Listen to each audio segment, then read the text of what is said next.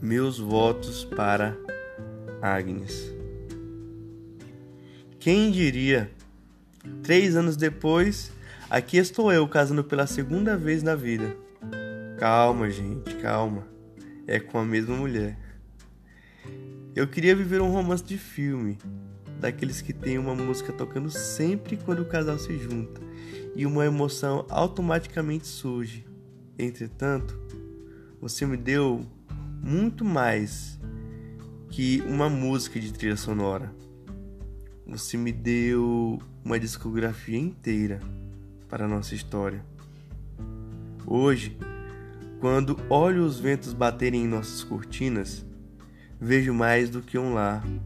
Vejo um navio a velejar. Vejo eu em você em um pôr do sol ou em um lindo amanhecer, tomando um café feito por mim ou por você. Vejo as tormentas que estão a nos aguardar, longe, lá onde a vista às vezes não alcança lá onde todos não planejam passar, sim, aonde a grande maioria das embarcações tenta evitar.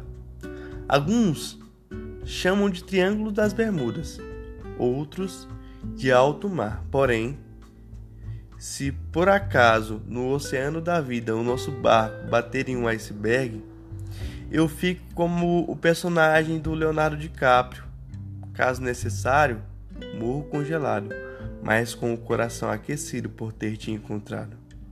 A cada dia que passa, me vem a vontade de uma nova escrita, uma nova tentativa de definir você. É difícil, quase impossível te descrever, todavia vou tentar.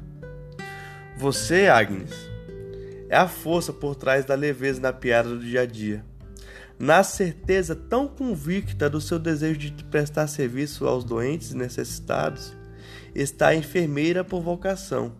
Que privilégio tem os pacientes que dispõem do seu cuidado. Lá atrás, quando ainda era adolescente, conheci essa pessoa de nome diferente. Foi a primeira vez que tinha visto nome como esse. Me encantou com o seu canto ao Nosso Senhor. Daquele domingo em diante, sabia como deveria orar. A mulher da minha vida ainda era menina, mas uma certeza eu já tinha: era com ela que eu iria me casar. Não foi um piscar de olhos que tudo aconteceu. Muito tempo se passou. Ainda deu para chorarmos por desamor. Mas a força da oração para os braços dela me levou, de modo natural. Em um dia que parecia normal, reencontrei a menina, agora mulher, e a convicção no meu peito outra vez bateu forte. Essa é a bênção que você tanto me pediu. Falou Deus para mim naquele sábado frio. Sei que não pedi sozinho. Minha mãe, minha tia Edna, meus avós e alguns outros oraram também por isso. Afinal, eles queriam uma mulher virtuosa comigo. Teve até amigo que profetizou convicto e hoje está aqui testemunhando isso como padrinho.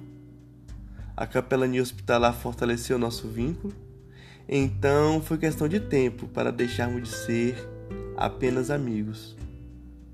Sabe, amor, com o passar do tempo, vi que os dias cinzas, aqueles bem tristes, são muito importantes para sabermos valorizar devidamente os dias felizes pois quando se compartilha as tristezas vividas com quem te quer bem, elas ficam bem mais leves de carregar. Isso quando não vem a se dissipar. Só que quando compartilhadas são as alegrias, elas demoram muito mais a serem esquecidas.